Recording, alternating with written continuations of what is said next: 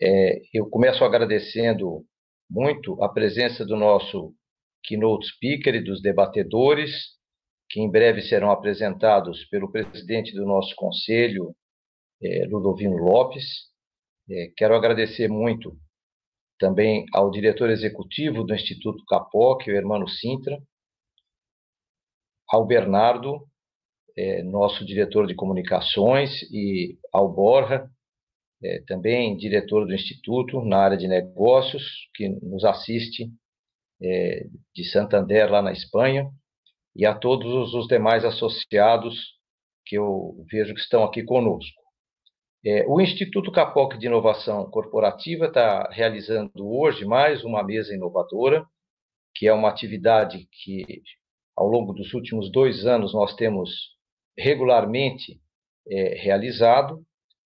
E o Instituto é a casa do profissional de inovação. O Instituto visa conectar é, startups, grandes corporações, é, profissionais que trabalham na área de inovação, é, para impulsionar a transformação no nosso ambiente, para gerar novos empregos, gerar empresas é, inovadoras, trazer mais oportunidades ao Brasil e sempre com o foco no ser humano. Esse é o foco principal é, do Instituto Capoc de Inovação Corporativa, que é um ICT que está preparado para realizar projetos é, com grandes corporações que desejem utilizá-lo para essa finalidade. A, as mesas fazem parte das nossas atividades de formação e nós costumamos iniciar e encerrar pontualmente. Iniciamos às nove é, e encerramos às dez e meia.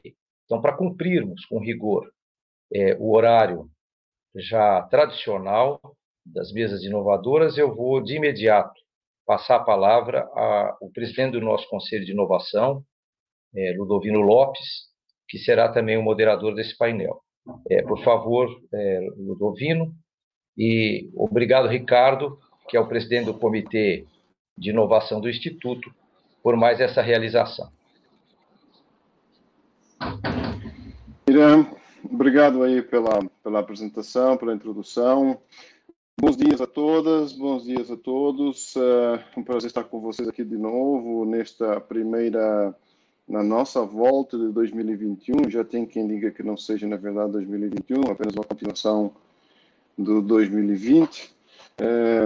Mas como nós somos resilientes, a gente vai conseguir suportar e avançar na nossa jornada aqui. Vamos ter hoje uh, um debate e uma discussão bastante interessante. Ela ela vai tratar de um tema que, no mínimo, está nas nossas agendas, tanto na televisão, nos, nos jornais, eh, nas nossas discussões de família, e certamente vai ser uma das agendas principais das próximas décadas. Não tenho nenhuma dúvida sobre isso, eh, porque ela é, é um, um dos centros da nossa discussão da, da modernidade, das nossas economias, eh, da, da moderna economia. LGPD Inovação, ela está aqui para nós hoje como colocada como uma barreira ou como uma oportunidade, os dois lados dessa, dessa moeda. Vamos estar conosco hoje o Lucas Paglia, que é sócio fundador da PB Advogados, ele é especialista em gerenciamento, mitigação e mapeamento de risco, com uma experiência enorme, consolidada aí em contratos, em privacidade, proteção de dados, um, e com currículo uh, invejável da Fundação Getúlio Vargas, do INSPER, um, da Data Privacy na Proteção de Dados do Brasil, pelo Colégio Brasileiro de Executivos de, de, Saúde, uh, presidente do Comitê de LGPD da Rede de Governança Brasil, RGB. Enfim, um, o, o, o, Lucas vai nos explicar um pouco depois melhor quem, quem ele é e o que ele faz e co, como está aqui hoje. Lucas, obrigado pela pela sua presença. O Lucas vai ser o nosso keynote speaker uh, e aí vamos ter dois pesos um, pesados no bom sentido, no sentido também nos ajudarem aqui a discussão fantástica. Rosiane Ramos, uh, diretora na agência de marketing de Sabiá, ela é especialista em estratégia, marketing e gerenciamento de projetos. Ela se formou em engenharia pela Unicamp e, como ela comentou conosco ainda há pouco, ela foi para a comunicação para trazer todos esses elementos uh, técnicos, científicos da, da, estrutura e nos convencer que essas coisas são efetivamente importantes. Ela também tem uma especialização no MIT, na Ohio University, é planejadora Agile com certificação em gerência de projetos e gestão de mudança. Então, vamos ter certamente um desafio grande aqui. E o Manuel Simon, que um, ehm, também uh, tem uma formação um, uh, universitária acadêmica na área jurídica. Uh, ele tem 28 anos no segmento de saúde da Golden Cross e da Qualicorp, 13 anos de gestão de várias áreas de tecnologia e faz parte da nossa estrutura, do nosso, do nosso que também um, ehm, vai nos trazer aí uma visão uh, também interessante sobre uh, o tema em termos de colocação uh, nesses dois campos aí de, de, de, de abordagem. Um, ehm, eu queria, antes de passar a palavra ao Lucas, tentar fazer como sempre faço, uma espécie de provocação, no bom sentido, Lucas, tá? É, e essa, essa provocação vai em algumas direções. A primeira direção é, é a seguinte: um, quando a gente fala de LGPD, a gente sempre tenta, de alguma maneira, falar de um tema que acabou centrando muito na discussão dos advogados, do, da questão da construção jurídica desse termo. Um, quando a gente traz esse termo dentro de uma estrutura, de uma visão de discussão sobre inovação, e não estou aqui dizendo que é, a, a advocacia e o direito não estejam também sobre o desafio intenso da inovação, porque estão com certeza absoluta também. Eu sou advogado, então me perdoem a licença poética também aqui de, de poder fazer essa afirmação, mas esse tema ele ultrapassou as fronteiras do regulatório.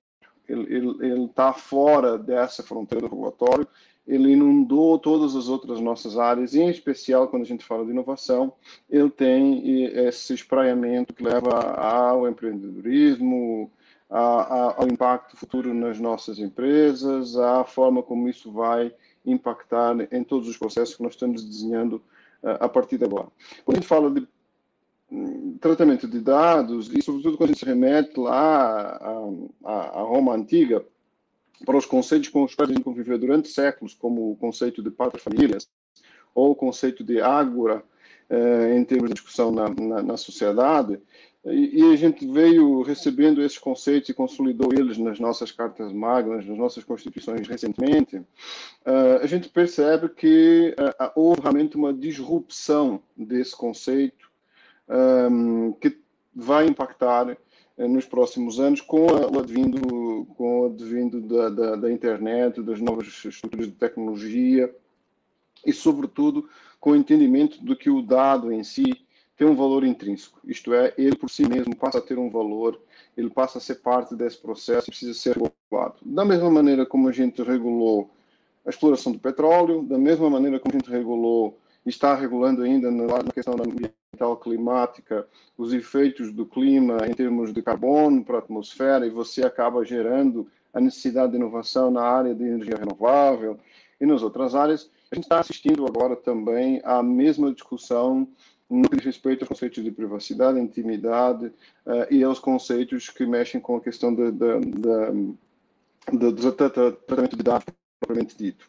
E a minha provocação para vocês é o seguinte: num primeiro momento me assaltou a ideia de que ao você regular esta história, você mata ou pode colocar em risco a inovação, porque você cria um regulatório que tem certamente impactos na capacidade de, inova de inovação.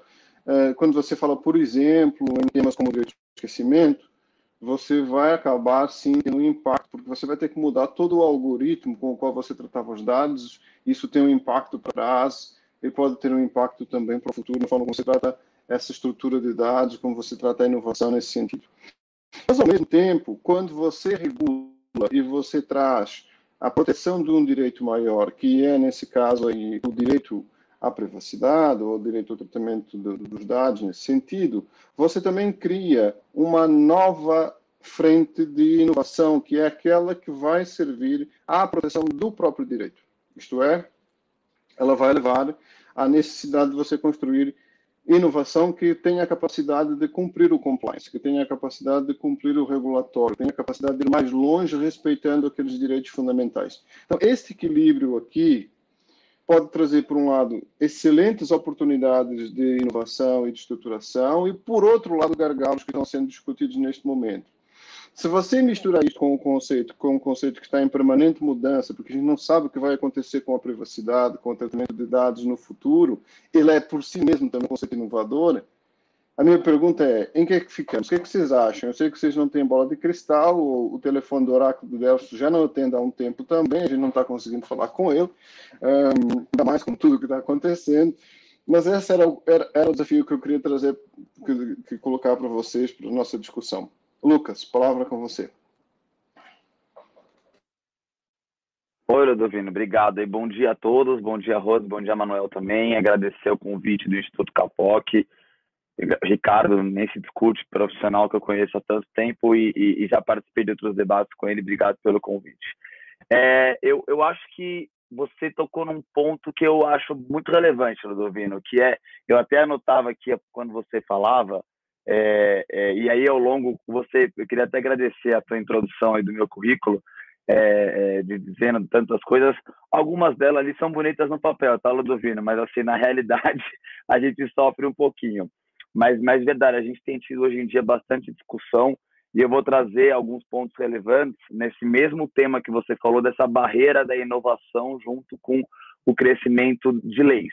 Eu estive é, em Brasília segunda, terça e quarta, a convite da autoridade, da ANPD, é, para discutir um tema de regulamentação para micro e pequena empresa, né, para as MPS. O Sebrae tem encabeçado, e eu faço parte do Fórum Permanente do, das Micro e Pequenas Empresas do Ministério da Economia, onde o Sebrae hoje em dia está propondo uma regulamentação justamente nessa linha que o Ludovino falou, para evitar que a LGPD seja uma barreira na, na inovação. Então, dando esses dois passos para trás, a gente vai falar sobre isso durante o nosso bate-papo, eu vou já também tocar no tema que o Ludovino falou, que eu acho que é importante o conceito principal que ele trouxe para mim, na minha opinião, é a tecnologia ela é em constante mudança, né? Ela é muito difícil de você prever. E, e uma das pessoas que eu mais admiro no meio da privacidade é, é, é o Danilo, o Danilo Dunedá, que hoje em dia faz parte do nosso conselho lá em Brasília. Ele fala que a gente nunca vai conseguir saber ao certo o, o, o estágio que a gente está de privacidade, porque a tecnologia sempre é mais rápida. Se a gente for olhar para trás e, e pensar que há 20 anos atrás nós teríamos redes sociais como temos hoje, não existiriam leis viáveis na época de falar assim, vou prever que existiriam hoje redes sociais onde a privacidade pudesse ser configurada, né? O conceito de privacidade, Ludovino, de curiosidade para nós aqui, ele surge lá no século XIX com uma possível é, invasão ou não, se discute muito na, na Harvard Business Review, eles falam que foi convidado um fotógrafo a fotografar um casamento. Olha que coisa curiosa, de uma da, da alta classe americana, e ele tirou uma foto e postou num jornal de alta circulação. Isso 1800 e lá vai bolinha.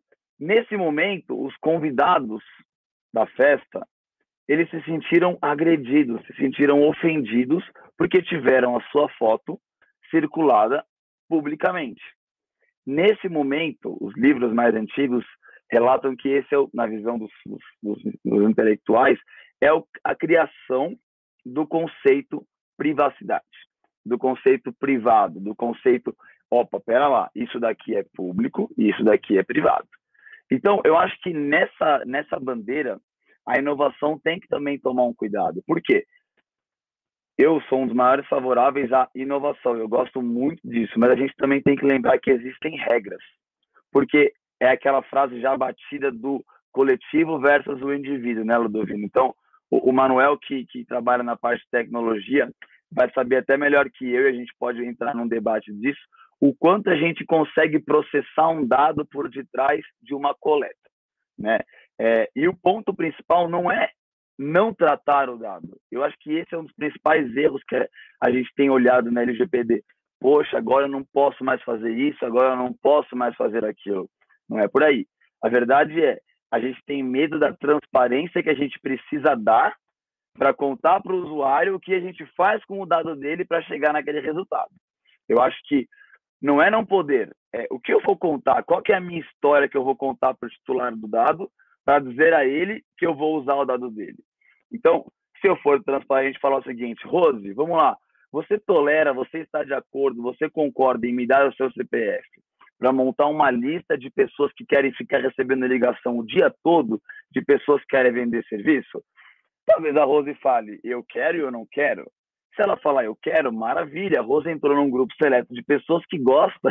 A Rose tá, pelo amor de Deus, não, né?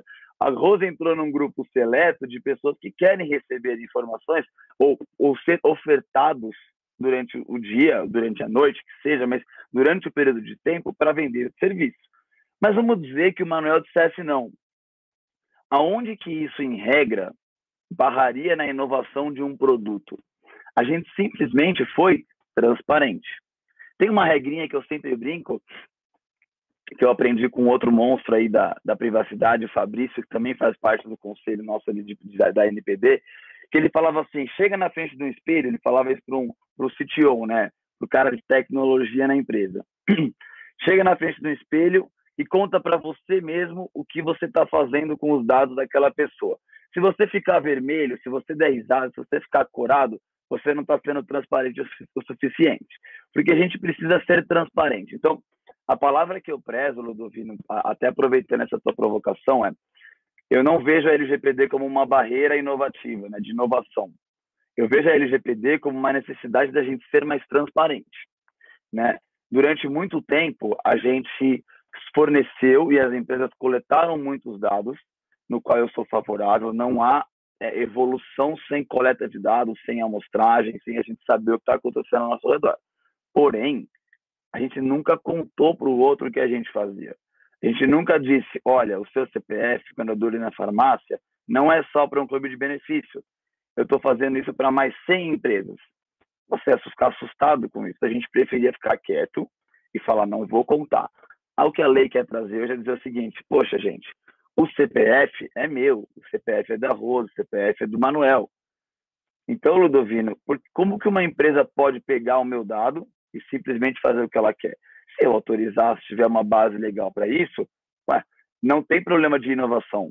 Pode continuar inovando, mas toma cuidado porque ele tem uma consequência hoje na nossa vida, o fato desse dado chegar ao Lucas. Chegando ao Lucas, eu perco privacidade, eu perco liberdade e eu fico um pouco refém de uma tecnologia que eu não sei para onde ela vai. Então, é ao contrário.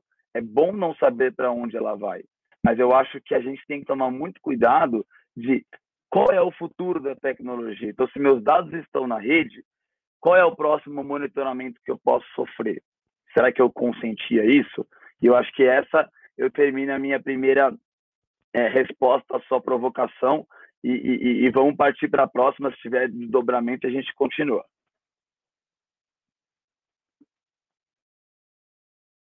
Muito bom. Um, eu queria abrir, então, um, um, uma chave, então, para a Rosiane reagir um pouco a isso, junto com você, e no seguimento, Manuel, sempre primeiras senhoras. Bem, obrigada, bom dia a todos. Obrigada, Capoc, pelo convite.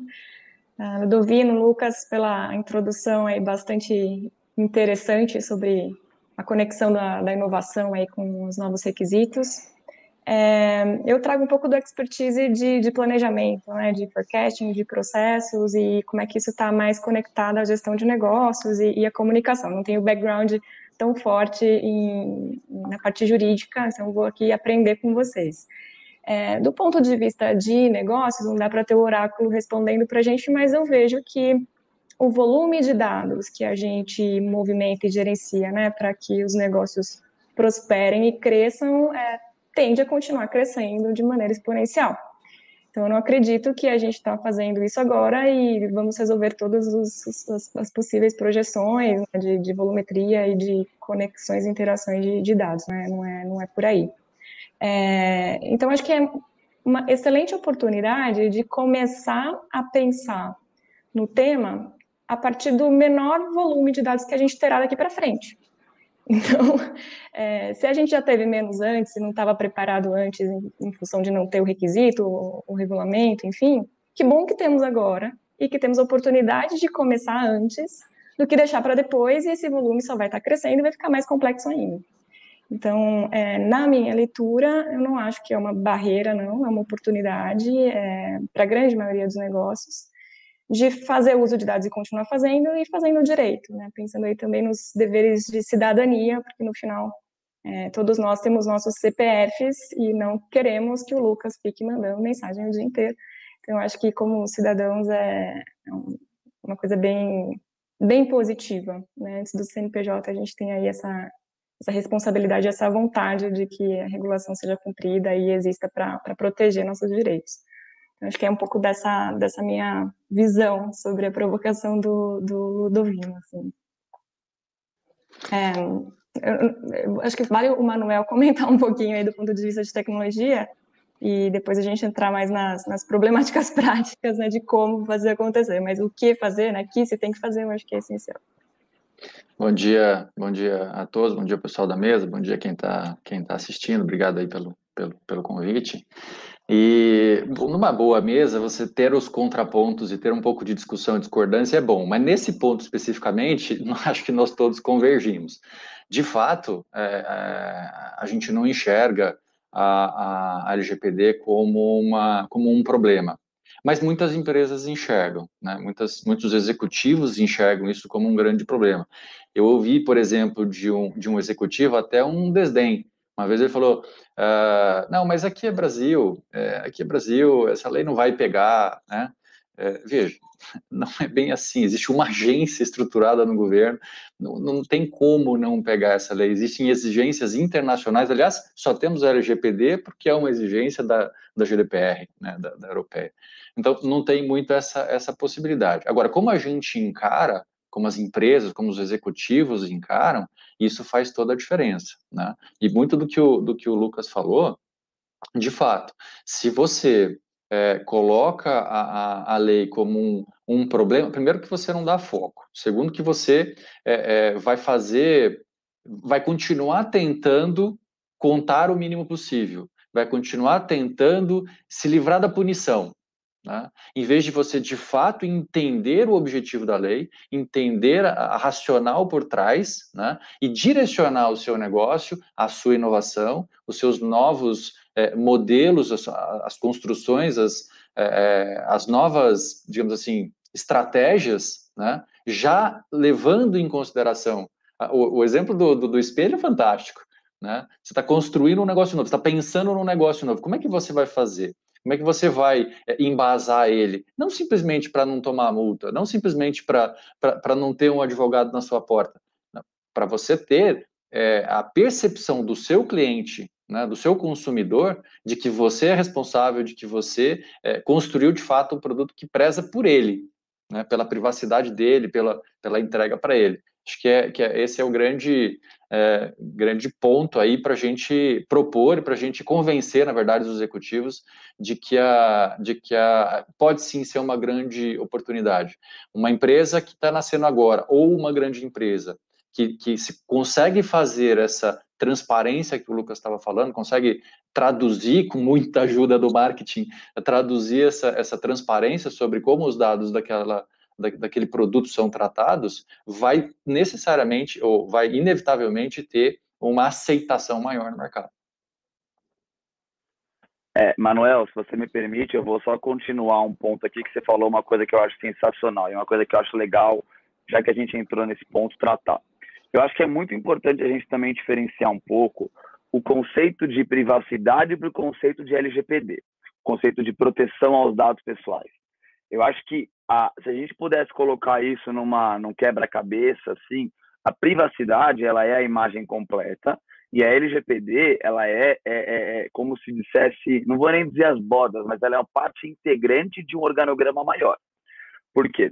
Quando a gente fala em privacidade, o, o, o, o, mundo por detrás disso ele é completamente maior do que falar em proteção de dados pessoais porque eu, eu tenho eu sou DPO de várias empresas, né? Algumas multinacionais a gente conversava pouco sobre isso, inclusive. E quando a gente vai falar de um vazamento de dados, por exemplo, eu como DPO, eu preciso do time de TI, eu preciso do time de, de, de, jurídico, eu preciso entender regras de confidencialidade, eu preciso entender regras contratuais. Então, eu não estou simplesmente falando de um CPF que vazou, eu estou falando de um conceito maior e amplo, de uma gama de pessoas que precisam entender um possível vazamento de um dado que pode ou não ser um dado pessoal. Então, quando a gente fala em incidente de segurança da informação, que é uma coisa moderna, hoje vazou o dado, e o pessoal fala assim, pô, vazou o dado de um monte de cartão de crédito, não sei o quê. A primeira pergunta é, isso é dado pessoal? A gente está falando de LGPD? Porque hoje em dia a gente confunde muito isso. Eu estava num cliente, o cara falou o seguinte, mas Lucas, eu tive aqui um problema que o CNPJ da empresa, meu cara pediu acesso, eu dei acesso. Aí eu falei assim, bom, verdade, você tem um problema contratual, você tem um problema de sigilo, de confidencialidade, mas não de LGPD. Aí ele, mas como assim? LGPD é só sobre CPF. Então a gente tem que entender esse ponto bastante. Privacidade é um conceito, LGPD é dentro de um conceito de privacidade, onde existem tantas outras regras em tantos setores já regulados, como, por exemplo, o setor de saúde, é um setor que já é regulado falando de sigilo há tantos anos. A gente fala de sigilo médico, de prontuário há tantos anos, e aí vem uma lei e fala assim: agora você tem que tomar cuidado sobre uma nova ótica, que o CPF ou aquele dado coletado ele tem que ter uma finalidade diferente. Então, o, o, a LGPD ela vem muito mais para uma questão até comercial de que os nossos dados hoje, que nós não sabíamos no passado, serviam para vender serviço, serviam para vender produtos, e isso invadia uma outra esfera chamada privacidade. Então, é, nessa, é nesse caminho ao contrário. Eu brinco sempre que os pais hoje em dia não conhecem mais os filhos. Quem conhece os filhos hoje em dia é o computador. Né? Se você quiser saber quem é o seu filho, quem é a sua é, é, de verdade, acesse o histórico dele de, de, de, de navegação acessa os cookies que estão gravados na máquina dele, que provavelmente você saberá mais sobre ele do que você sabe convivendo com aquela pessoa. Porque a gente se perdeu um pouquinho na coleta excessiva. Eu acho que tem uns princípios da LGPD que chama princípio da necessidade, que é, perdão, que é dizer o seguinte: bom, você tem, você precisa realmente coletar tudo que está ali para prestar um serviço ou você coletou coisa a mais? Então, vou, vou contar uma historinha para vocês, um testemunho para vocês. Eu fui me inscrever numa, numa, já tem mais ou menos um ano e pouco, fui me inscrever numa, numa academia de bairro, não tem necessidade de falar o nome. Quando eu fiz a inscrição, alguns dados pessoais foram coletados. Todo mundo aqui já passou por cadastro, natural. O pessoal que está ouvindo a gente em casa sabe que você vai fazer um cadastro, alguns dados são coletados. E isso não vai mudar, tá, Ludovino? Isso é um ponto curioso que a gente tem que falar. Essa coleta ela não vai mudar. Então, CPF, nome, RG, endereço. Eu fiquei pensando, bom, faz sentido. CPF, se eu não pagar, o cara tem que saber quem eu sou. É, fraude e tudo mais. Endereço, pô, ele vai ofertar às vezes um produto mais perto da minha casa, uma academia nova, bom, enfim, é uma rede. Né? Ah, tá. Aí uma hora, uma pergunta, Rosa, foi assim, Estado Civil. Aí eu falei, imagina, Manuel, eu tenho que responder Estado Civil para uma academia. Eu fiquei pensando, mas rapaz, qual que é a finalidade de um negócio desse, né? Que que eu, por que, que o cara tem que saber se eu sou casado ou não, Ludovino? Aí eu fiquei pensando e perguntei para a mulher, falou assim, tá, tem a pergunta aí, tá um, né, pessoal que, que responde aquilo que foi ensinado, ah, tem, tem, que, tem que responder, senão não tem cadastro. Beleza. Não, eu respondi, mandei e-mail para a rede da academia, não me responderam, a lei não estava vigente ainda. Seis meses depois disso, olha só, chega um e-mail na minha caixa de e-mail dizendo, Lucas, traga seu companheiro, companheiro para treinar com a gente, ele tem 50% de desconto. Brinquei com a minha esposa e falei, olha, rapaz, a gente tem 50% de desconto, mas isso aí é legal. Por quê? Porque ele não poderia usar uma coleta de um dado de um cadastro meu para poder me ofertar um novo produto, para poder usar uma informação que é um âmbito privado meu, se eu sou casado ou não, para te vender um outro serviço. E aí que entra a LGPD. Não é a coleta que é errada, é o que eu faço e como eu sou transparente com essa coleta. Ele pode coletar CPF, RG, nome, se eu tenho é, é, é problema cardíaco ou não. Né? O Manuel que trabalha aí na, na, na, área da saúde, ele sabe entender que a gente tem uma, hoje em dia uma coleta, uma gama de infinidades que eu posso fazer com dados de saúde. Né? O, Covid veio para mostrar para a gente, e a gente está vivendo hoje, um outro ponto que a gente pode também falar aqui na nossa, no nosso bate-papo, das restrições que vão acontecer que já estão acontecendo, de quem tomou ou não tomou vacina. O quanto isso pode ser discriminatório e exceder um tratamento de dados pessoais? Então, no meu bar só entra quem tomou vacina. Aí eu vou falar, mas isso daí ele vai ter que perguntar: você já tomou vacina? E tem uma base legal para isso? Tem finalidade, Ludovino, para coletar um dado relevante? Ou, ou, por exemplo, assim, pior ainda, eu já tive RH de empresa, que eu sou de PO, que me fez um call que eles tinham achado o caminho das pedras para voltar na pandemia. Rose, acredita só, você que você vai saber o que eu estou dizendo. O RH me falou o seguinte: Lucas, tivemos uma ideia fantástica. Nós agora não vamos mais contratar idosos e pessoas acima do peso, porque elas são as pessoas que podem morrer mais fácil de Covid. Então, vou contratar só e vou colocar no meu formulário sua idade e seu peso. Eu falei, meu Deus do céu, gente. Né, não podemos fazer essa distinção. Olha o que a gente vai chegar. Então, Ludovino, não é barrar a inovação, mas às vezes é, é, é, é um ponto de, basicamente, respeito a um âmbito de será que eu não extrapolei?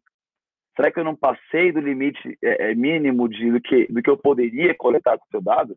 Então, eu acho que há uma, uma dicotomia importante de inovação e barreiras de inovação. Então, eu tenho que respeitar uma regra que hoje foi usada para um caminho de exagerar.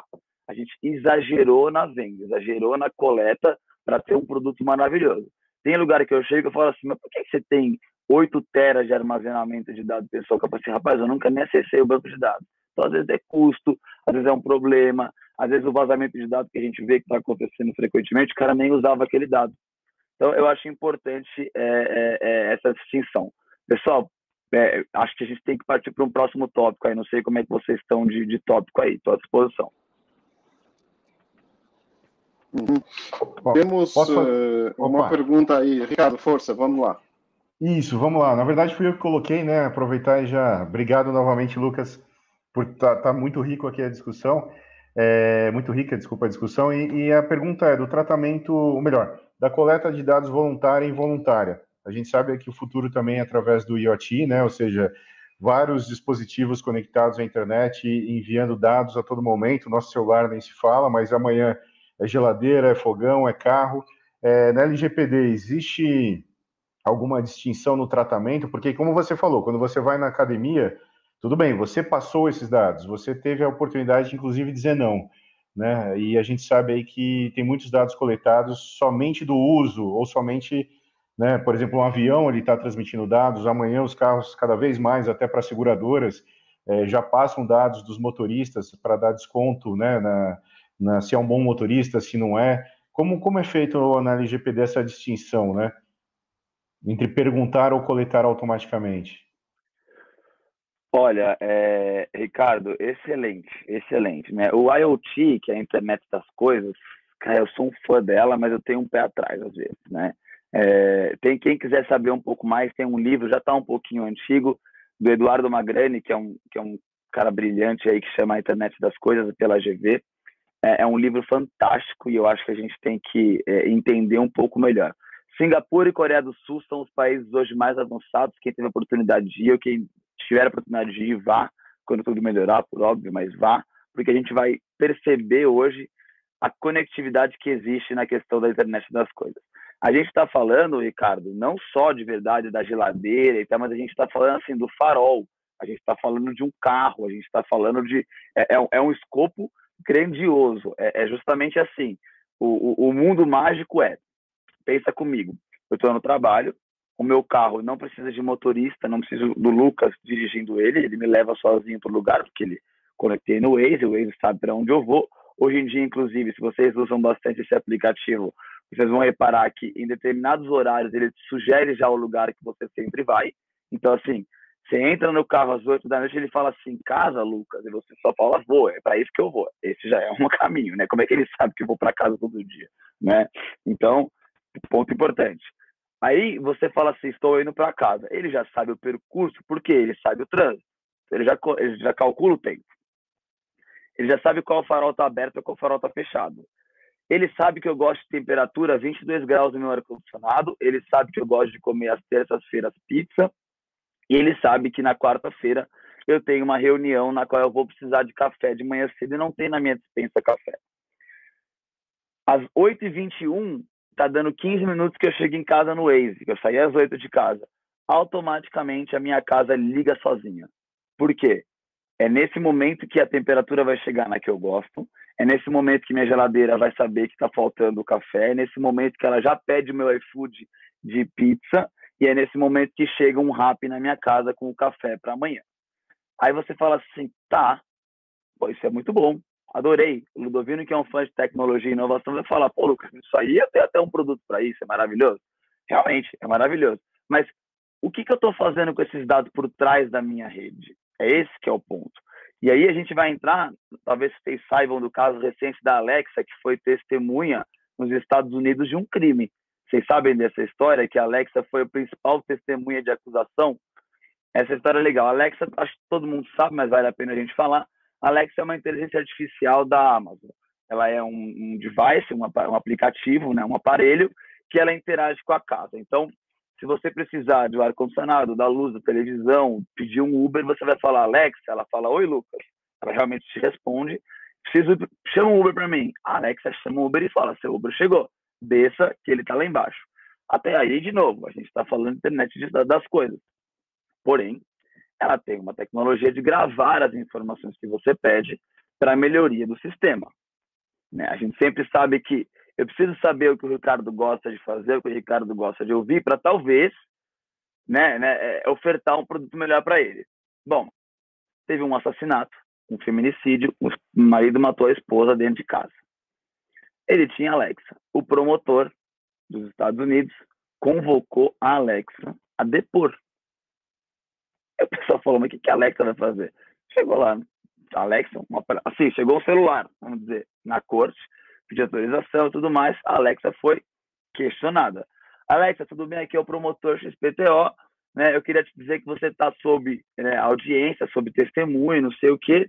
E aí a Alexa, naturalmente, já fez as pesquisas dela e disse, tá bom, mas você tem uma autorização para isso? Aí o juiz falou, eu sou o juiz, tal, tal, tal.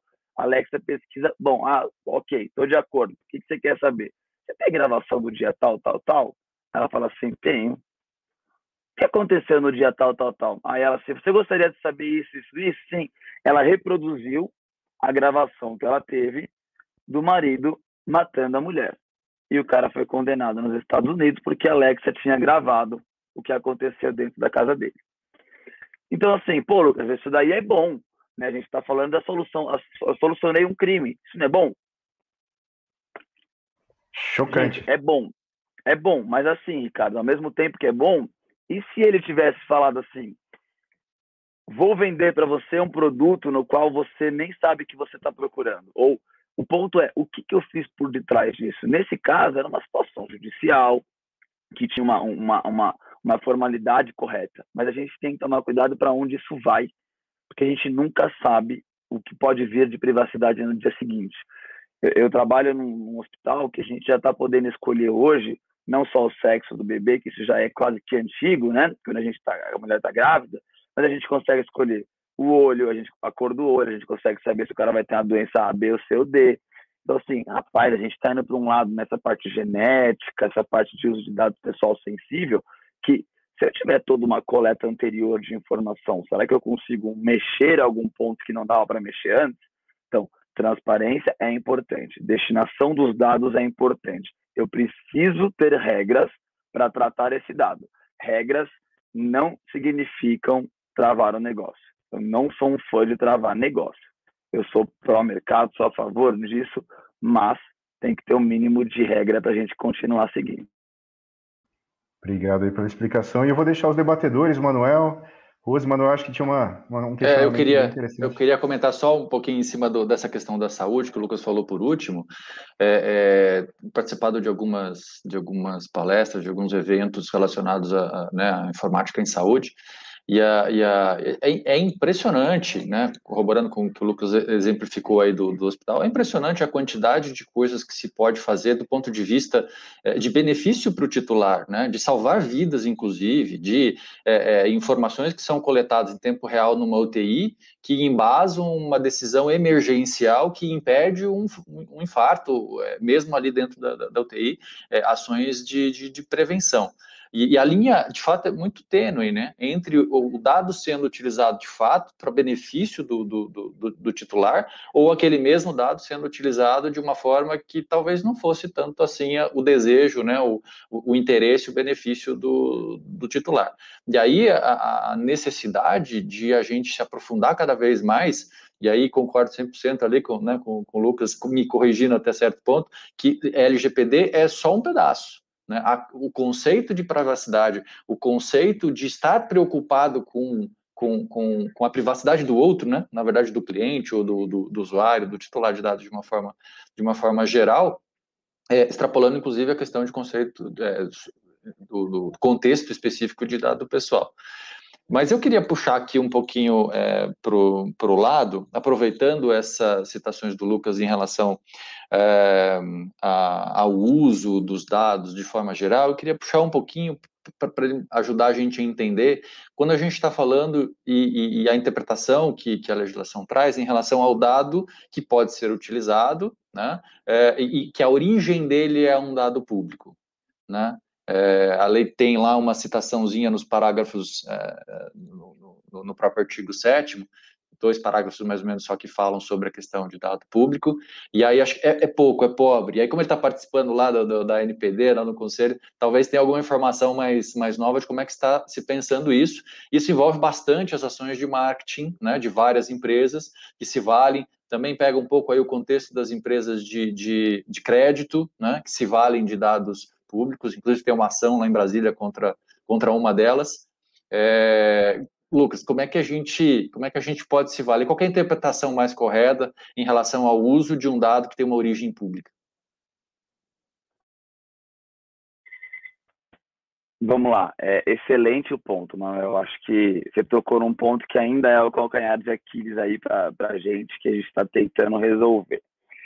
Um ponto que eu queria só, só voltar bem de leve é falar em inovação, a gente tem que fazer um painel depois específico sobre privacy by design, que é criar um produto já dentro do conceito de privacidade. É muito mais fácil criar já no conceito do que adaptar o negócio rodando. Então, trocar a roda de um carro quando o carro está rodando é muito mais difícil do que já montar a roda do jeito certo. Então, a palavra para mim que resolve o problema de inovação é criar o produto já sobre o conceito de privacidade by design, que é desenhei a privacidade para justamente ter um produto melhor. Enfim, falando sobre dados públicos, e essa daí, é, é, Manuel, é um tema que não há não há mais amor em, em mesas de debate. É, é, é, pior que, que briga de família, cara. Falar em dados públicos é complexo.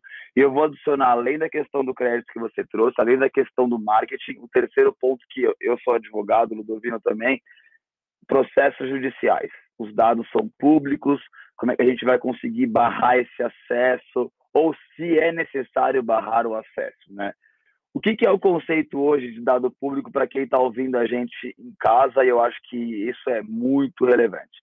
Dado público é aquele famoso dado que você põe no Google e fala: o Lucas está em tal conselho, o Lucas está em tal membro, o Lucas está em tal coisa, o Lucas tem tal idade, o Lucas participou de tal coisa e Manuel é, gosta de futebol. E a partir disso eu vou dizer assim, Rose, já que você gosta de tal roupa, tal pro esporte, tal trabalho, eu posso poder então pegar esse dado e te vender algo já que tá, já está público. Existe um conceito muito diferente entre dado público e dado tornado público proposital. Por que isso? Eu tenho uma consultoria. Eu, sou sócio fundador da PIB Compliance que está aí. O meu core business é vender serviço. Então, no meu site, se você for entrar no meu site hoje, Manuel, vai ter o meu celular, vai ter o meu e-mail, vai ter uns dados que eu preciso para alguém fazer contato com o Lucas se quiser falar com ele. Isso é um dado que eu tornei público. Certo? Certo. Se o Manuel quiser falar comigo o seguinte, Lucas, eu adorei o que você falou aí na, na, na no bate-papo, na mesa, e eu quero te contratar, eu quero saber mais sobre esse ponto, blá, blá, e me ligar, qual que é o problema disso? Eu não tornei ele público sob uma finalidade de fazer negócio. Agora, o Manuel soube porque ele entrou num processo meu que eu sou devedor de uma quantia de 5 mil reais para, sei lá, para a padaria da esquina. O Manuel não é da Q Saúde. O Manuel ele é do, da, da empresa XPTO de crédito. Ele vê a minha palestra, entra no meu site, vê o meu telefone, entra no meu processo e fala o seguinte, rapaz, se eu ofertar para ele seis e meio ali de crédito, a um ponto não sei o que, eu soluciono o problema dele. Lucas, aqui é o Manuel da XPTO Crédito. Eu vou te dizer o seguinte: sei que você está devendo, eu vou te ajudar. Aí você fala assim: sei que está devendo? Como? Então, você repara que um dado que é público teve a sua finalidade distorcida. Então, esse é o cuidado que a gente tem que ter. E para marketing é na mesma linha. Então, é um dado público saber que o Lucas está procurando um carro novo? Pode ser. Agora, qual que é o limite de ofertar um carro para ele se eu for, por exemplo, num dado público e souber que ele teve um acidente de carro, então ele deu PT no carro dele, então eu preciso vender um carro novo. Eu acho que se eu acessei aquela página e aqueles cookies de navegação me trouxeram é, é, realidades de que eu estou precisando de um novo carro, é uma outra situação que os, a política de cookies, privacidade e tudo mais, de novo voltando para a transparência, vai resolver. Agora, é, usar um dado público para distinguir a sua finalidade novo, nós utilizamos uma coleta que tinha um propósito, mudamos a, o propósito no meio do jogo, a, né, a bola estava rolando e eu falei, vou, vou partir para um outro assunto, e isso daí é, para mim, um problema é, grande de finalidade. Se vai ser resolvido do dia para a noite? Não. Mas eu acho que a gente precisa é, é, é entender melhor qual, qual foi é, é, a expectativa que eu coloquei aquele dado lá. E eu, para finalizar minha fala agora, eu acho que a lei e nos debates que a gente está tendo a nível nacional, o, o, o principal ponto é qual era a expectativa que o titular de dado tinha no momento do fornecimento de dado dele. Esse, para a gente, tem sido maior ponto de, de, discussão. Se ele tinha aquela expectativa isso para a gente está é, é, é, tá resolvido. Se ele não tinha, tem que analisar. Lucas, deixa. Eu sei que você, infelizmente, você vai ter que sair às 10 da manhã é, com um compromisso aí.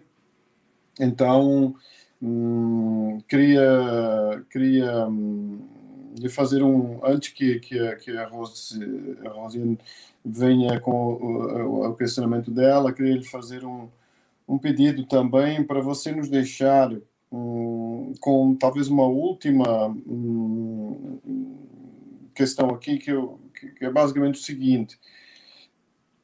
Qual, qual é o tema mais importante e qual é a grande tendência que nós precisamos pensar em termos de LGPD uh, eh, para as nossas estruturas de empresa, para a nossa questão de inovação, já que a gente está na Casa da Inovação aqui. Qual é a, a, grande, o grande foco onde vocês acha, você acha, e depois estender essa pergunta para os nossos debatedores também, um, que a gente tem que colocar nossa atenção? Onde é que o nosso holofote tem que ficar neste momento para que a gente possa evoluir? Desculpa, acho que o Lucas teve problema de conexão aqui, viu, Ludovino? Opa, tá voltando. Caiu. Então deixa eu, fazer, deixa eu fazer essa mesma pergunta para. O Lucas voltou. Oi, voltei, pessoal internet caiu aqui, desculpa. Você Ludovino, pode repetir, por favor? Sim, claro. Eu sei que você vai ter que sair às 10 horas, vai ter que nos deixar, infelizmente, mas eu queria fazer um, uma, deixar uma, uma pergunta no ar aqui eh, e pedir para você nos colocar um pouco sobre isso. Qual é que é a grande questão, o tema principal, a grande tendência que nós precisamos olhar eh, do ponto de vista da LGPD, do tema de inovação, neste momento em que nós estamos vivendo e projetando nossas ações para o futuro. Você já falou dos aviões voando e que a gente precisa mudar a roda neste momento e dos da nova vertente que é o do privacy by design que vem aí no futuro. Mas onde é que você colocaria a sua atenção hoje? Uh, e, qual é a grande, a grande questão, a grande tendência que você vê hoje que a gente deve trazer como debate para, para as nossas discussões? Para trazer isso depois para a Rose e, e para, e para a Rosena e para, e para o Manuel. É, perfeito. Vocês me escutam não? Minha internet está falhando um pouquinho. Não sei se vocês me escutam. Sim. Vocês estão me ouvindo? Sim, ah, tem tá um bom. delay, mas escutamos. É, desculpa aí pelo, pelo. Tá, agora deve melhorar. Eu tava com um problema aqui na conexão. Vamos lá. É, Ludovino, excelente o ponto, né? Para onde a gente tem, tem, mirado hoje todos os nossos esforços? Os nossos esforços hoje, a, a, gente tem que entender um pouco melhor. A lei ainda é muito embrionária, tá? É... Vocês estão me ouvindo, né? Tá. A lei ainda é muito embrionária, Ludovino. Então, o ponto que a gente tem tentado entender hoje é como mapear o fluxo desse dado é fundamental. Se eu não entender o que está acontecendo hoje dentro da empresa, dentro de uma de uma startup, dentro de qualquer lugar, eu não consigo atuar. Então, eu acho que o foco principal hoje que a gente tem que ter é, é, é menos é menos preocupação. Olha só, vai eu falar uma coisa que pode gerar debate. É menos preocupação com a possível multa, porque eu não vejo hoje essa essa política de terrorismo é, como um bom como um bom caminho, sabe? De vamos é, é, vamos é, é, tomar cuidado com a multa. Pô, não é a multa é a consequência, né? Vocês estão me ouvindo ainda não? Sim. Então, tá um pouquinho ruim a internet, né? Bom, vamos ver se eu consigo melhorar um pouquinho aqui. Mas a, a, multa, gente, ela é a consequência, né? Eu vou tirar um pouquinho a câmera aqui, mas a multa ela é a consequência. A multa ela não pode ser a origem do seu ponto. A multa ela é consequência. Então, se eu preparar a minha atualização, a minha adequação, a minha é, é conceito de privacidade na minha empresa, pensando na multa, não vai dar certo. Né? A multa tem que ser, às vezes, para convencer o diretor, o CEO, porque o CFO, que é o cara que vai botar o dinheiro, às vezes, no investimento.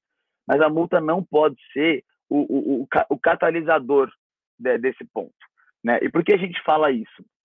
Porque o, o, a gente sempre tem que tentar entender um pouco mais como o dado entra, como o dado está armazenado e como esse dado sai, tá, Ludovino? Esse, é para mim, é o ponto principal, porque é ali que eu vou identificar quem são os meus operadores, quais são as bases legais, os princípios, os riscos. Não adianta eu comprar um software, não adianta eu pegar e falar, eu vou barrar acesso no meu... E, e eu, não, eu não sei nem que dado está entrando. Não sei nem se eu estou usando servidor na nuvem ou servidor próprio. Eu acho que a gente tem que dar dois passos para trás e entender a realidade que eu vivo na empresa, que você vive na sua, e aí sim trazer a, a, a realidade. E para esse ponto, a tendência que eu acho primordial, e isso na terça-feira a autoridade soltou, eu estava até em Brasília lá, a autoridade soltou um manual de incidente de segurança da informação, de reportar para a autoridade de Brasília um eventual incidente de segurança da informação. Ponto-chave, a autoridade inovou, muita gente diz que foi um erro, mas eu não, eu não acho nesse momento um erro, opinião Lucas, tá? Ela colocou assim, você pode divulgar um, uma, um incidente de privacidade, né, sendo controlador ou operador dos dados. E esse ponto é relevantíssimo, Ludovino. Para mim, as empresas têm que definir antes entender se elas são controladores ou operadoras de dados. Só assim a gente consegue entender. O que, que é o controlador? Controlador não é quem coleta necessariamente. Controlador é quem determina o que fazer com o dado. É o seguinte, eu vou tratar o seu dado dessa forma, armazenar ele em tal lugar por tanto tempo. Esse é o controlador. Então, se esse cara tiver um problema, ele vai passar a informação para os operadores dele errado. E aí todo mundo na cadeia está com problema. Se eu não fizer um mapeamento, se eu não der esse passo para trás e entender os princípios, os conceitos, aonde está o dado, que dado eu tenho, nada adiantou o teu software, nada adiantou a tua preocupação, porque você não sabe nem se tem dado pessoal sensível ou dado pessoal. E muda a base legal, muda o artigo 11, o artigo 7 né, muda a, a, o cuidado que eu tenho que ter, muda a minha responsabilidade. Eu, sendo operador de dados, eu preciso simplesmente seguir o tratamento de dados que o meu controlador determinar. Eu não determino mais nada. Então, como é que a gente pode é, é, falar, vou adequar a minha empresa, agora eu pedir consentimento para todo mundo. Mas você é operador. Se você, como operador, pedir consentimento para todo mundo, você está ilegal na lei também. Então, não adianta, não é esse vou sair pedindo consentimento. E outra, vou deixar aqui uma provocação para vocês. Consentimento não é a melhor base legal para a gente fazer adequação LGPD. Consentimento é fluido, você fica refém do seu cliente e o cara amanhã fala o seguinte: Lucas, tchau, eu não vou mais consentir e acabou tua teu tratamento de dados. Então assim, fuja desse desse desse estigma de que vou mandar um e-mail para todo mundo pedindo, por favor, vou tratar os seus dados. Cuidado, às vezes é necessário, mas na maioria dos casos não é o melhor caminho. Existem tantas outras atividades que a gente pode buscar uma saída e não travar no consentimento. É, eu vou ter que sair, né? O Ludovino falou. Pessoal, eu peço mil desculpas. Eu estava comentando antes para quem está ouvindo a gente aí é, é, em casa, no escritório, onde for. Eu estou no meio de um projeto, projeto não, né? Estou no meio de um problema de incidente de segurança da informação é, é, numa empresa que eu sou de PO e talvez não espero que não venha a público que a gente esteja errado se vier a público eu conto para vocês mas eu tenho um call fora é, com o pessoal de fora do Brasil para reportar uma situação que a gente precisa resolver ele é às 10 horas então eu peço desculpa mas eu adorei e a gente pode fazer esse debate outras vezes eu faço questão de voltar e agradecer o convite mais uma vez tão tão tão maravilhoso que foi o nosso debate Lucas, obrigado. Então, vamos agradecer sua sua presença aqui. Certamente teremos a oportunidade de provocar novas discussões e vamos ficar com essa sua dica aí de como construir isso na prática. Vou passar então a palavra à Rose, a Rosiane aí para nos dar então esse, esse segmento. Um grande abraço. Obrigado por tudo. Agradeço, Perfeito. Lucas. Obrigado mesmo. Obrigado, Boa sorte aí. Um abraço. Um abraço. Vamos, vamos continuando. A bola, a bola, com você, a bola virtual com você. Vamos lá, vamos lá. É... Eu entendo que a gente ainda não está num ponto que dá para colar o texto da lei num algoritmo e ele resolver puxando de um monte de lugar para onde vai que dado, se eu sou controlador, operador, o que, que diz a cláusula 5, enfim, a gente, felizmente, ainda precisa das pessoas tomando decisões e fazendo análises aí complexas com base no seu conhecimento tácito e, e, de fato essas pessoas precisam se engajar em participar desse processo de mudança, né? Então, implantação, adequação, a LGPD hoje e as melhorias futuras é, é uma iniciativa, são iniciativas que dependem da, das pessoas. E aí vou puxar um pouquinho para a minha área de conhecimento em gestão de mudanças e comunicação, né? As mudanças sociais, corporativas, enfim, faz parte de uma mudança individual. Então, a sociedade, a empresa, só muda quando o indivíduo muda.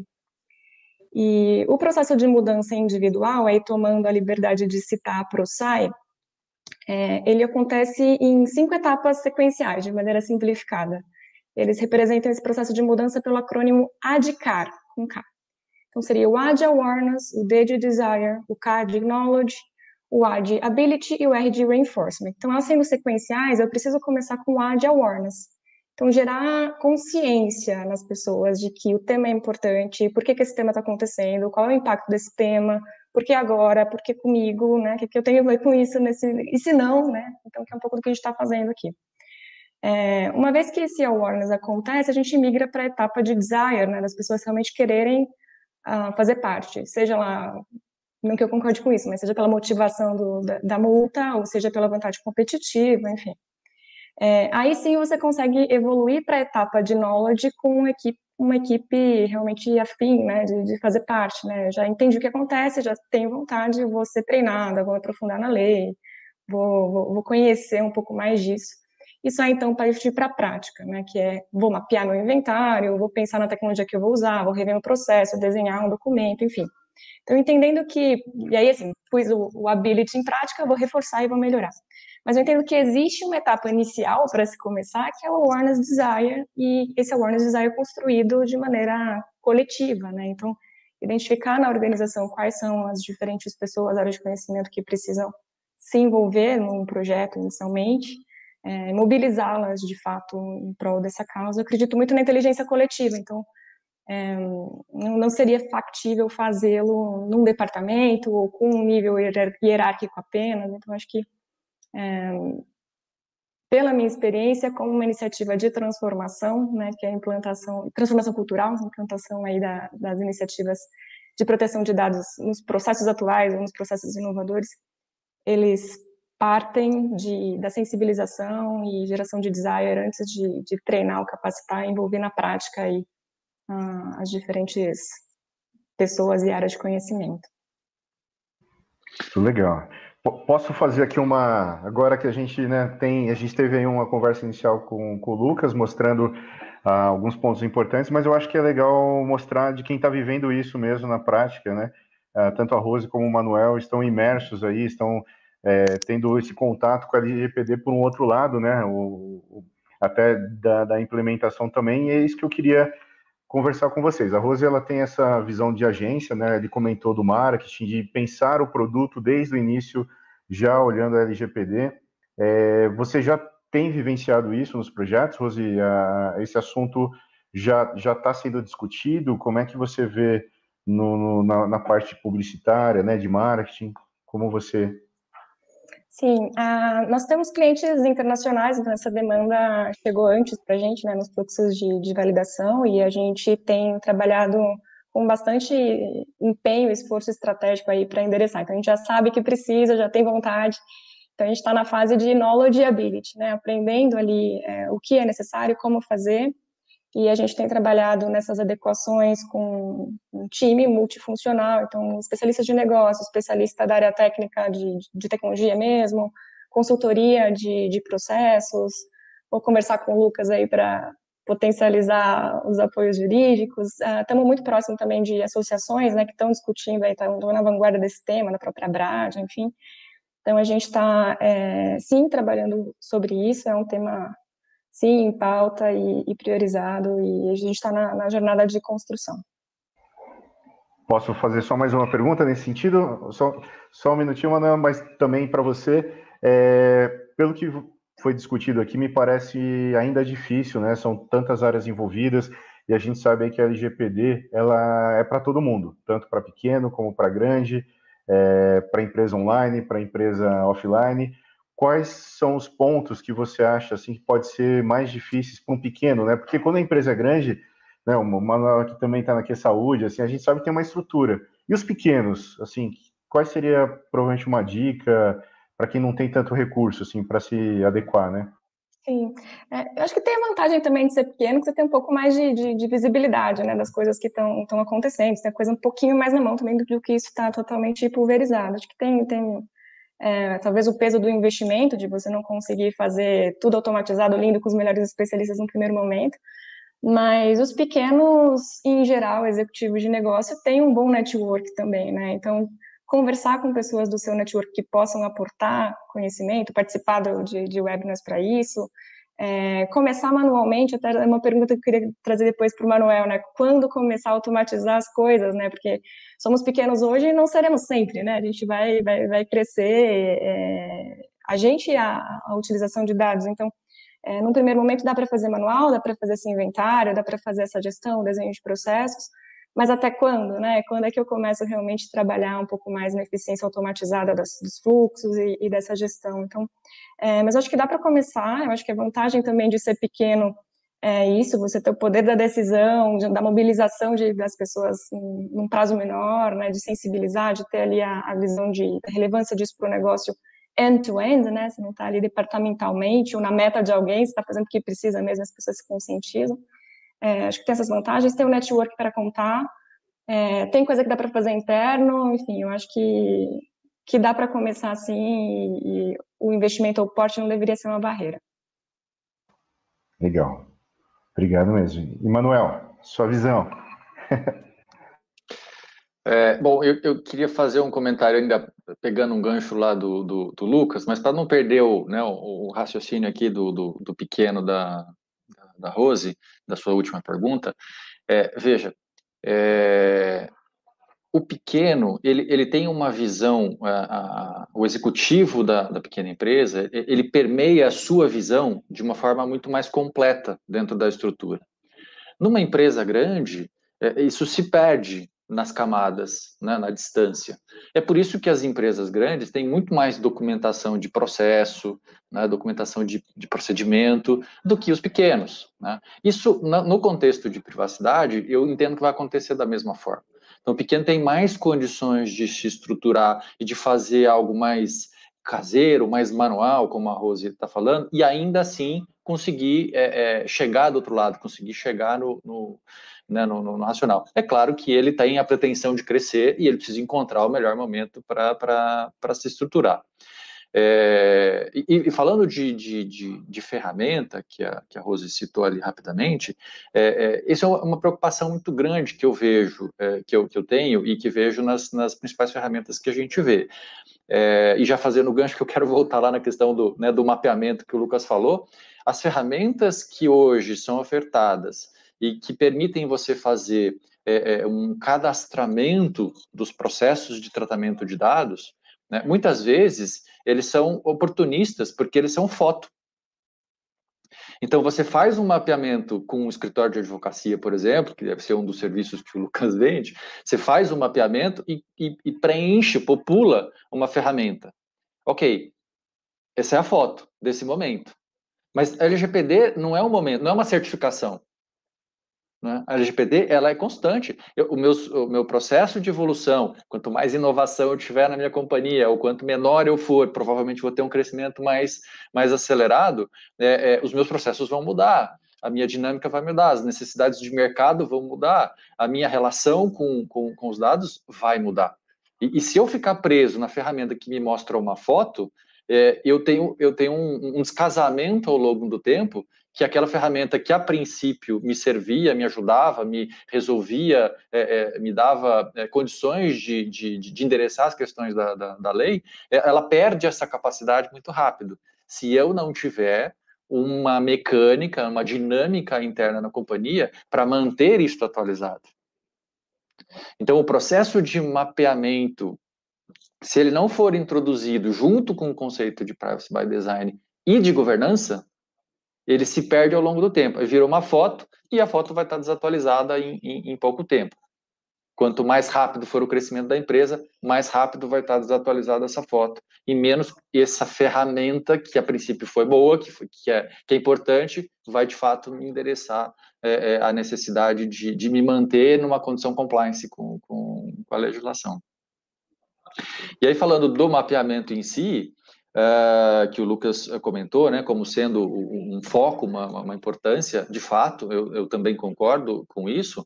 Agora, o que a Rose trouxe é fantástico, porque se você não tiver é, uma metodologia, se você não tiver uma, uma, é, uma condição de que as pessoas entendam, não é o como eu vou mapear, mas por que eu vou mapear.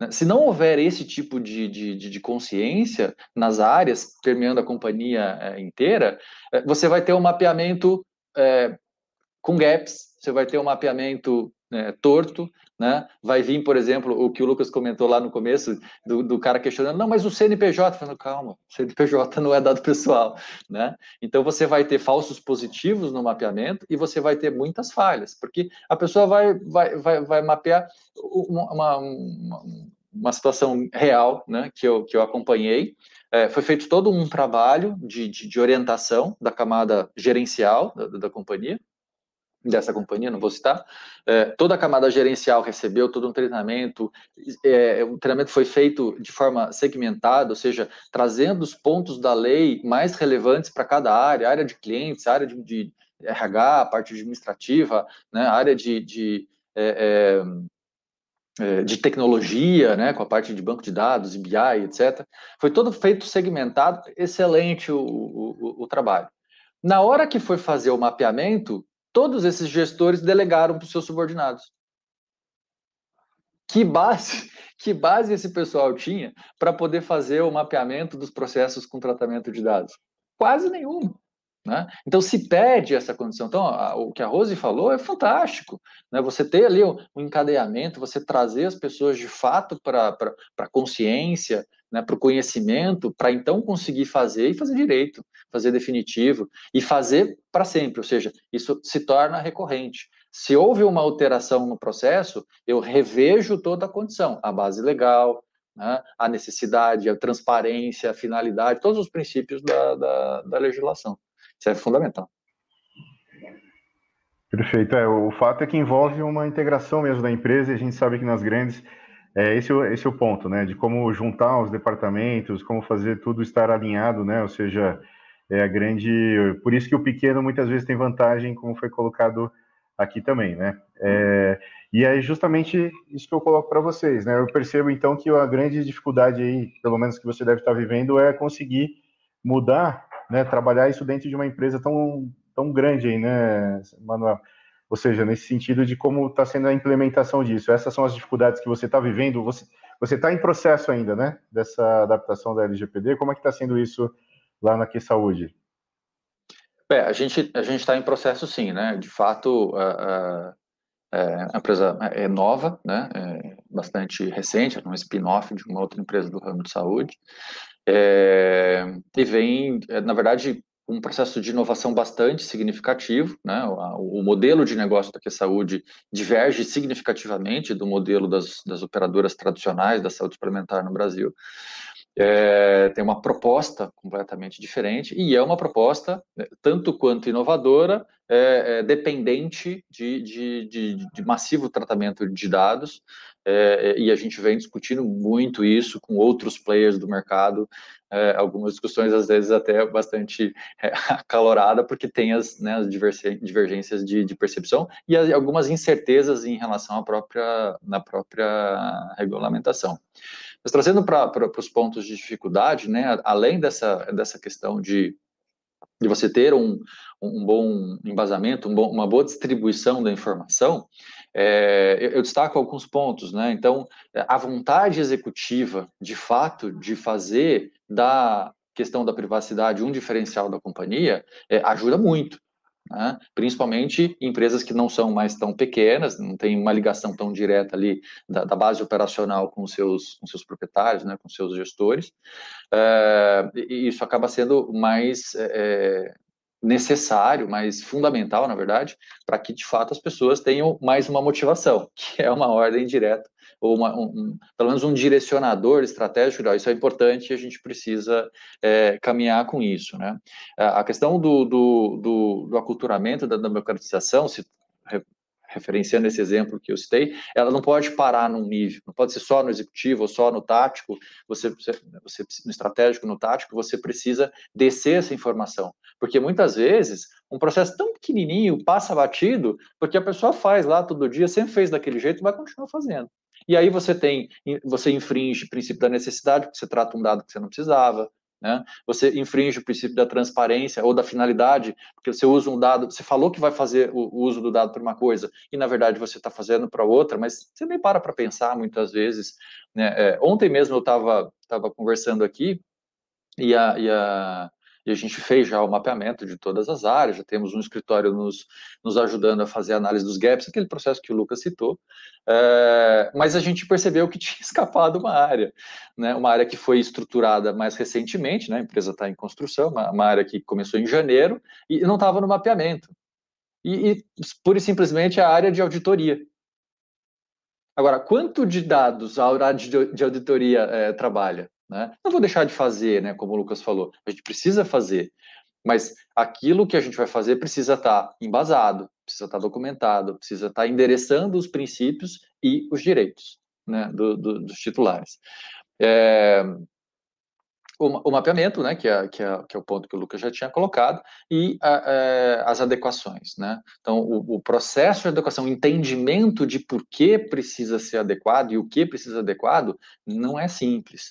Né? As pessoas continuam com a visão de. É, é, vou citar um, um, um, caso, um exemplo aqui que é bastante, bastante interessante, e, e se tivermos pessoas aí do ramo de saúde é, assistindo, com certeza deve ter, devem ter já percebido ou vão se, se, se encaixar nesse, nesse exemplo. Né? A gente estava discutindo sobre um processo de tratamento de dados, né? e que para o resultado daquele tratamento, eu não precisava da identidade da pessoa. Né? A atividade que era feita ali naquele contexto, dentro do, do, da área atuarial, é, é, a ação em si não dependia de uma informação. Ninguém ia entrar em contato com o cliente, ninguém ia propor uma, uma, né, uma ação, é, é, é, um exame ou né, um cuidado médico naquele, naquele processo especificamente. Não, não tinha essa ação. Então a gente propôs que essa ação fosse é, pseudonimizada, que é um dos, dos, dos conceitos que a, que a, que, a, lei traz. Né? Então, a, as pessoas envolvidas naquele processo não precisavam saber que ali tinha um famoso, um artista, um, né, um cliente A ou B, ou até um funcionário, porque os, os funcionários da Que Saúde são clientes da Que Saúde, obviamente. Né? É, então, a gente propôs um processo de, dessa forma. Mas aí tínhamos um é, é integrante dessa equipe, médico. E aí a argumentação é assim, não, mas eu sou médico, eu posso ver o dado de saúde. Ora, neste processo, para esta finalidade, você não precisa. Então, não importa se você é médico ou não. Neste processo, nesta atividade, você não vai Você não vai ver. Né? Agora, ah, não, mas eu vou ajudar o processo da outra área. Ok, aqui você não vai ver. Lá no outro processo, lá na outra ferramenta, lá no outro sistema, lá na outra atividade que você desenvolver, ok, lá você vai ver o dado. Mas são finalidades distintas, são processos distintos, não importa que é a mesma pessoa. Em cada contexto você vai ter uma realidade. Agora, convencer as pessoas, né, argumentar com as pessoas é uma dificuldade, né, e é um tratamento. E aí que o embasamento executivo ajuda, né, e uma boa estratégia de, de, de conscientização, de, de, transferência de conhecimento, vai produzindo né, o sedimento de, de, de aculturamento que é leva tempo. Uhum. Manuel, deixa eu fazer, pegar esse seu gancho aí e passar uh, um desafio aí para a Rosa nos responder, e, e, que é o seguinte.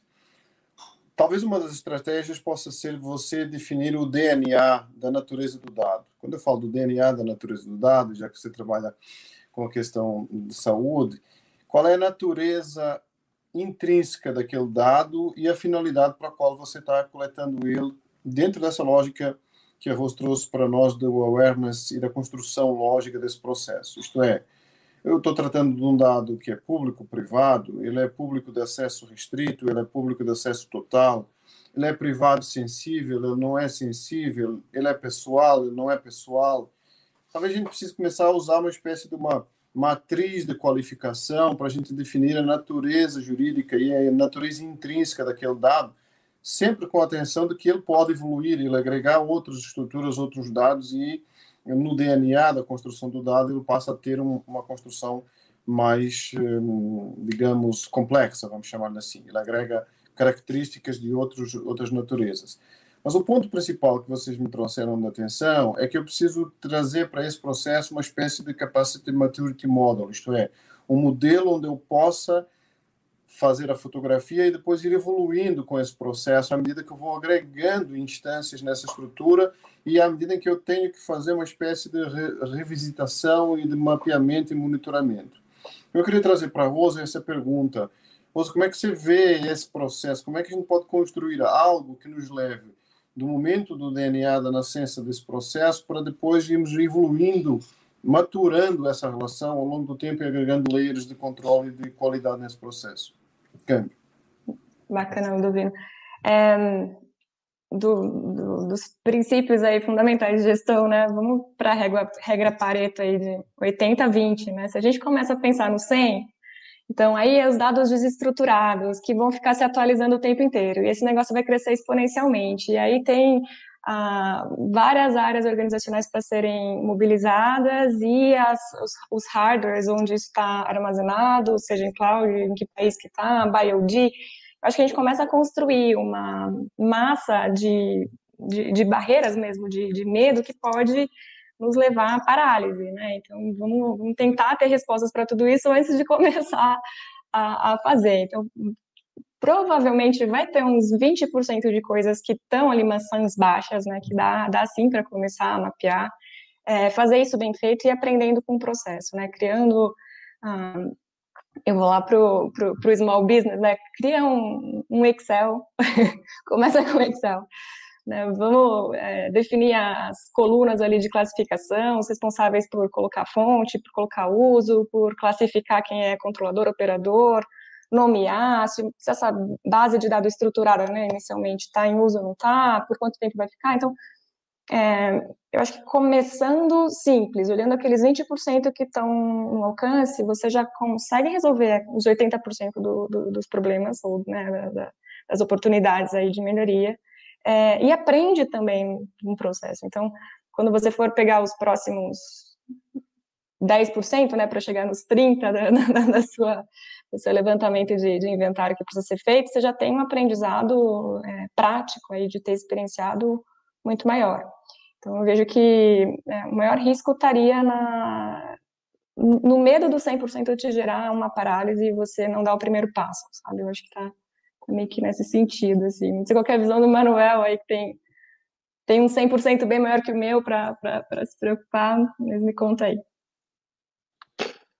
É, na verdade, sim, muitos escritórios é, estão trabalhando com, com mapeamento de, de é, da, né, dos dados, processos de tratamento de dados baseados em, em planilhas Excel. Né? Eu já, já, já vivenciei dois casos aqui que, de fato, a ferramenta que está sendo utilizada, proposta pelo, pelo escritório é essa. Existem ferramentas é, é mais específicas para isso, mas, o, o, na verdade, a flexibilidade do Excel né, vai ser difícil a ferramenta bater essa, essa flexibilidade. Mas, é, quando você precisa de, de, de de comprovações mais estruturadas, ou dependendo do tamanho, aí fica, começa a ficar uh, inviável. Mas acho que dá para começar é, dessa forma. E, e, em relação à evolução, Ludovino, é, é, eu entendo que é necessário que, principalmente nas empresas que já têm uma estrutura de governança, que elas incorporem este passo né, de, de, de, governança, para que de fato esses processos, conforme eles vão sendo ajustados, eles precisem ser endereçados na questão de, de, de privacidade. Isso é fundamental para o Privacy by Design e vai garantir que a evolução seja uma evolução é, consistente. É, veja, em relação aos dados, é, eu não imagino que os dados vão crescer de forma é, exponencial descontrolada. Sempre você vai ter um objetivo de negócio por ali. Mesmo que você esteja fazendo um, um, um esteja fazendo um, um, formulário e eventualmente você pode é, incorrer em colocar um dado ali impensadamente desnecessário, é, na verdade, você constrói aquele formulário. Né? Então, existe alguém pensando em, em, certo ponto, em certo nível, é, na questão, na necessidade de negócio, ao estruturar um conjunto ou passar a coletar um conjunto é, maior de dados. O que precisa ter neste momento é a consciência dessa pessoa né, de que a privacidade é importante e os princípios da lei são importantes né, e que ele precisa levar em consideração, porque ele vai ter que explicar isso em algum, em algum momento. Então, incorporar isso no processo de governança, no processo de construção, de evolução das companhias, é, é fundamental para que elas se mantenham compliance ao longo do tempo, ao longo do crescimento. Perfeito. É, a gente já está nos últimos minutos também, e eu vou até colocar uma pergunta, eu não sei se vocês conseguem responder, do nosso associado aqui também do Capoc, o Henrique Degan, que ele comenta sobre a, LGPD e a performance de máquina, né? Até onde eu sei, ainda como curioso, LGPD são mais dados pessoais, vinculados né, realmente a pessoas. Essa questão, por exemplo, de máquinas, performance, vocês conseguiriam responder? Uh, ou sabem se, se inclui na LGPD esse tipo de. Uh, porque não está relacionado realmente a dados pessoais aí, né? São performances, por, no caso que ele dá de exemplo da Fórmula 1 ah, do, do, dos dados dessa produzidos, né, por exemplo, do, dos carros, se isso pode estar vinculado ou não. A gente pode levar isso depois para o Lucas com mais calma, né? Coloquei aqui para ver se eu, vocês que estão vivendo isso já têm aí alguma algum contato com Ricardo, esse tipo de deixa, informação. Deixa, deixa pôr em contexto, talvez para ajudar aí a, a resposta.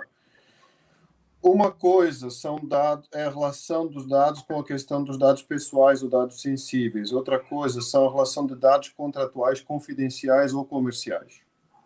Tá? Então, são, são, são, são âmbitos um pouco diferentes nesse sentido.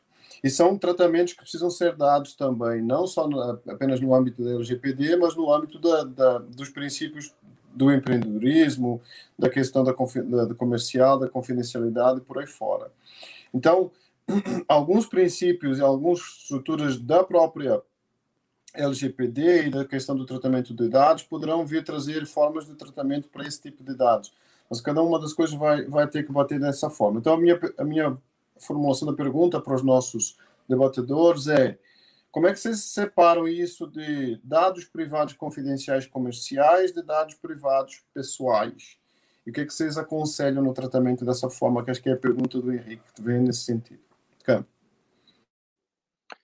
É, eu acho que É, a, lei é muito clara, ela é muito específica na separação, né? Eu não quero falar aqui como advogado, que eu não sou, mas é, é, a lei é muito clara, ela é muito específica em relação à separação. O, a, o escopo, né, a abrangência da lei é especificamente com relação a dados pessoais identificados. Né? Então, a partir do momento que você tem um dado pessoal que não está identificado, ele é um dado anonimizado e ele não é dado pessoal. Isso está literalmente no, no, no, no, texto da lei. Então, isso é uma separação bastante importante.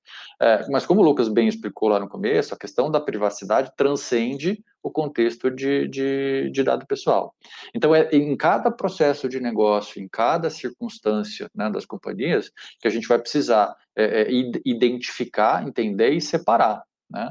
Aquilo que é dado pessoal, eu preciso levar em consideração todas as questões da LGPD. Aquilo que não é dado pessoal, não é que não tem problema. Para o negócio tem problema. Né? Então, cláusulas contratuais relacionadas a, a, sigilo, quando você troca informações com outras empresas, etc. Todas essas questões, na verdade, existem muito, muito antes da, da, da LGPD. E aí o Lucas voltou aí para ajudar a gente a explicar um pouco melhor. Acho que precisa refazer a pergunta para ele. Opa, estou colocando aqui embaixo, ó, só para a gente responder o nosso associado. A gente, obrigado Lucas por voltar. Ele já resolveu, pelo menos participou da reunião. Seja bem-vindo de novo. Ai, pessoal, boa, bom dia de novo. É, é, resolvi mais ou menos, rapaz, mas acho que estamos no caminho. Acho que estamos no caminho. O que importa é isso. É, desculpa ter que voltar isso, mas que bom que eu consegui sair, né? Vamos lá, os dados de performance de máquinas são ou serão abrangidos pela LGPD, exemplificando como os dados dos carros de Fórmula 1 serão protegidos a não serem acessíveis. Perfeito. Eu acho que o, o acho que a gente estava falando, né? Acho que o Manuel já tinha falado um pouquinho desse ponto de que, na verdade, é... vocês estão me ouvindo, então, né? Tá. Na verdade, quando a gente vai falar desses problemas de segredo comercial, de propriedade intelectual, a gente está falando de uma outra esfera da privacidade a princípio, né, eu, eu já aprendi uma coisa, viu, Rose? Não dá para a gente falar nunca que não tem dado pessoal, mas a princípio não me parece que nesse caso tenha uma, tá, Henrique, tenha uma regra específica da LGPD. Porque como a gente está falando de dados comerciais, dados sigilosos, dados voltados a práticas comerciais, me parece que, como o Manuel já estava falando quando eu entrei, teriam regras contratuais que já previam essa proteção desde propriedade intelectual, desde confidencialidade, desde até eventualmente sigilo mesmo, porque ele pode ter uma tecnologia que ninguém mais tem. Ele inovou em A, B, C. E aí quem que pode acessar é algum órgão de controle ou alguma investigação é policial, administrativa que possa dizer o seguinte: tal pessoa sofreu um acidente, pensando no esporte que ele está falando, a pessoa sofreu um acidente, eu quero saber qual era o componente que lá tinha para poder ter um acesso. Aí você tem que entrar com uma questão judicial. Mas a gente, a princípio, não está falando de LGPD, tá, Henrique? É, que seria diferente, se eu puder complementar, se a gente estivesse falando dos dados de biometria do piloto do carro de Fórmula 1. Aí é outra história. Boa. Excelente, Manuel, excelente. Aí a gente está falando de dado pessoal sensível ainda, e a gente tem aí um ponto mais relevante ainda. Então, com uma nota assertivo, parabéns, muito bom. Uhum, perfeito. E como aqui no Instituto somos extremamente pontuais, aqui o nosso Irã, com a sua regularidade alemã, trouxe ele aqui de volta justamente para fazer também os, os comentários finais, né? até deixar aberto aqui para que a gente possa fazer esse, esse encerramento. Se, antes, Irã, eu acho que é melhor passar por todos. Se alguém gostaria de fazer um último comentário, e aí o Irã faz esse fechamento mesmo. Alguém gostaria de fazer os últimos comentários? Eu vou aproveitar rapidinho só para falar uma coisa, pessoal, não tenham medo da LGPD. Eu acho que esse é um ponto muito relevante, né? Não tenham medo, não é um bicho de sete cabeças. É, é, é, é como se fosse uma revisão a mais de um processo que você faz na sua casa. Eu vejo dessa forma. Eu brinco de falar de uma frase que é que LGPD é igual fazer um bolo. Então, a pequena empresinha e a grande empresa. Qual é a diferença entre as duas? A diferença é, o bolo para estar tá feito vai ter que ter leite, farinha e ovo igual o bolo grande e o bolo pequeno. A diferença é o quanto de cada um eu vou precisar e o quanto de esforço que eu preciso para aquilo se tornar um bolo. Então, para duas pessoas, se eu vou comer um bolo com o Ricardo, eu faço um bolo ali que tem dois ovos, um litro de leite e resolver o problema. Se é um bolo para todos nós, uma empresa, talvez eu tenha que colocar mais ovo, mais esforço, mais leite. Mas repare, o procedimento, o processo, ele é o mesmo. Então, é mais um processo só na empresa e ao longo do tempo você vai ficar assim, nossa, lembra quando eu tinha receio da LGPD? Hoje não tenho, nem, nem tenho mais. Então, acho que esse é um ponto importante. Não tenham medo. Legal. Rose? Não, só agradecer por participar aí da, dessa conversa, brincar um pouco com o Lucas, que em vez de bolo podia ser cookie, né? E junto com engenharia de alimentos, a gente já junta no tema. Obrigada pela oportunidade de estar com vocês. Legal, obrigado, Manuel. Eu acho que, né, puxando o gancho do Lucas ali, além de não ter medo, se envolva, né? É, interaja, é, procure conhecer, porque quanto mais você se colocar na posição defensiva, menos a possibilidade você vai ter de, de fato sair do outro lado, de ter o bolo pronto. Legal. Então, aproveito para agradecer também a oportunidade de participar e parabenizar a todos aí da mesa. Perfeito, muito obrigado mesmo. Ludovino? Bom, uh, adorei a, a, analogia com a questão do bolo e com a questão do cookie uh, e dizer que hum, precisamos de fazer partir esses ovos, né? Não tem outra forma de fazer uma omelete senão se não partir esses ovos e ter a coragem de fazer essa construção. Um, e nessa analogia, apenas tomar cuidado com essa coisa nova agora de de sensibilidade aos eh, às novas alergias, né? Isto é, saber se nesse cookie vem alguma coisa que eu preciso estar mais esperto, mais atento, tá? Então, é um pouco efetivamente nesse sentido. Eu acho que tudo vai passar fundamentalmente por essa experiência e colocar a mão na massa, como o Lucas falou, a Rosa colocou também e o, o Manuel. E fundamentalmente, eu acho que a gente precisa começar a pensar em processos de maturação, de avaliação permanente e de crescimento e de agregação de valor para esse mundo que estamos trazendo aí e vê-lo como uma oportunidade de, de novas oportunidades. Pensar no que está no passado e como desenhamos a nossa estrutura de presente para o futuro e eu acho que o Brasil tem uma um, um, papel interessante nesse processo, já que a nossa sociedade é uma sociedade que gosta de estar nas redes, que gosta de participar que gosta de fazer isso. Então, se esse ambiente criativo puder ser gerado, eu acho que a gente vai também gerar coisas muito interessantes aqui no Brasil em relação a essa aplicação da lei da, da LGPD. Vamos em frente. Perfeito. Também eu queria agradecer a todos, mas eu vou deixar aqui o nosso presidente do Instituto Capoc fazer o um encerramento para todos. Né? Bom, Vamos lá. Bom, muito, muito obrigado aos nossos amigos, Lucas, Rose, Manuel, pelos ensinamentos.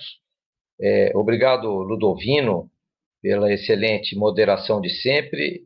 Obrigado também a Ricardo, que organizou esse encontro.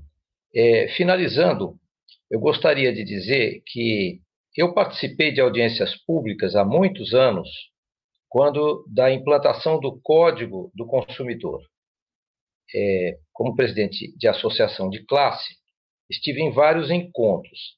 Muita gente achava que aquilo ia destruir a indústria e o varejo brasileiro. É, e nós vimos é, os grandes benefícios que a lei trouxe aos consumidores cidadãos e às empresas que desejam trabalhar de maneira correta e ética. É, eu penso que hoje vivemos uma situação semelhante é, nesse novo mundo digital. Não é? É? Como vocês muito bem expuseram, é, se trata não de fugir é, de uma punição, e sim de usar essa oportunidade é, para demonstrar a transparência das nossas empresas, o respeito ao consumidor e a ética com que elas desejam uh, atuar, que são exatamente os fundamentos que o Instituto Capoc de Inovação é, Corporativa prega. Então, eu encerro essa mesa é, muito gratificado com a qualidade dos conteúdos, com a colaboração de todos vocês, é, e estimulando aos que nos ouviram para que venham para o Instituto Capoc, que é a Casa do Profissional de Inovação, associem-se ao nosso instituto, acompanhem as nossas é, atividades e tragam seus amigos. Muito obrigado a todos e um bom dia.